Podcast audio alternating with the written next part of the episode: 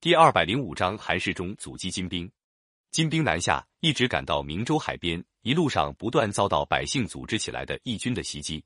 金将兀术想到长江沿岸还留着宋军的大批人马，不敢多留，带领金兵抢掠了一阵以后，向北方退兵。公元一千一百三十年三月，兀术带了十万金兵北撤，到了镇江附近，就遇到宋军大将韩世忠的拦击。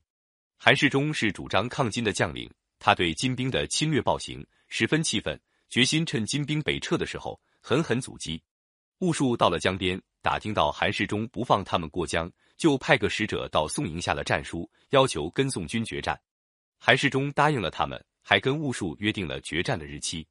那时候金兵有十万人，但是韩世忠手下宋军总共才八千人，双方兵力相差很大。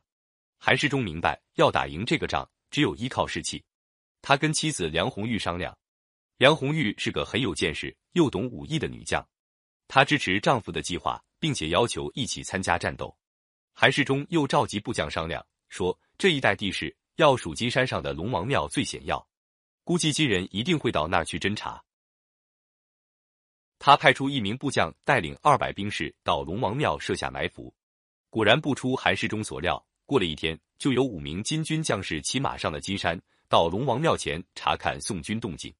庙里埋伏的宋兵等到金人靠近，擂响战鼓，冲杀出来。五名金军将士一见中了埋伏，拨转马头就逃。宋兵追赶上去，抓住了两名金兵，另外三名伏在马背上没命的逃奔。其中一个身穿红色战袍、系着玉腰带的金将，慌里慌张从马上摔了下来，又急忙跳上马背逃走。宋军审问了俘虏，才知道那个穿红袍的就是金军主帅兀术。决战的时刻来到了。双方在江边摆开阵势，展开了一场血战。韩世忠披挂上阵，他的夫人梁红玉身穿戎装，在江心的一艘战船上擂响战鼓。将士们见主帅夫人上阵助战，士气高涨，纷纷冲杀过去。金兵虽然人马多，但是一来军纪涣散，二来长途行军，十分疲劳，哪儿敌得过韩世忠手下精兵的袭击？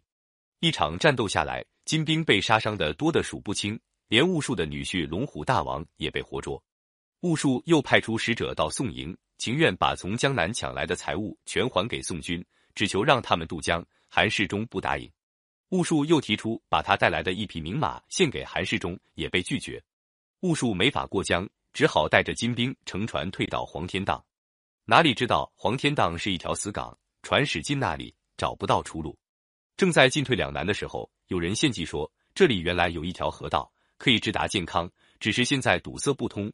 如果叫兵士开凿出来，就可以逃过宋军的追击了。兀术立刻命令金兵开挖河道，金兵人多，挖了一个通宵，就开凿了一条五十里长的水道。兀术赶忙指挥金兵沿水道逃到健康，不料半路上又遇到宋将岳飞的堵击，只好退回到黄天荡。金兵在黄天荡被宋军围困了四十八天，将士们叫苦连天。这时候。江北的金军也派兵来接应，兀术想用小船渡江，韩世忠早有准备。他在大船上备好大批带着铁索的挠钩，等金兵的船只渡江的时候，大船上的宋兵用长钩把小船勾住，再用铁索用力一拉，小船翻了，金兵连人带船一起沉在江心里。兀术十分焦急，请求韩世忠上阵对话，苦苦要求韩世忠让他们渡江。韩世忠说：“你们要过江不难，只要你们归还占领的地方。”我就放你过江。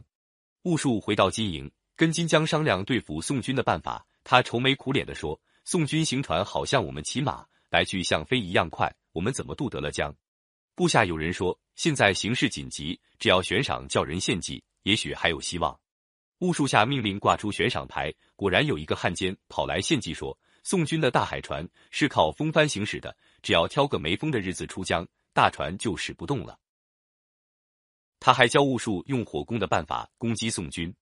过了几天，正遇到个大晴天，江面上风平浪静，金兵偷偷登上小船，分批渡江。韩世忠想用大船赶上去拦击，但是因为没有风，大船行驶慢，赶不上小船。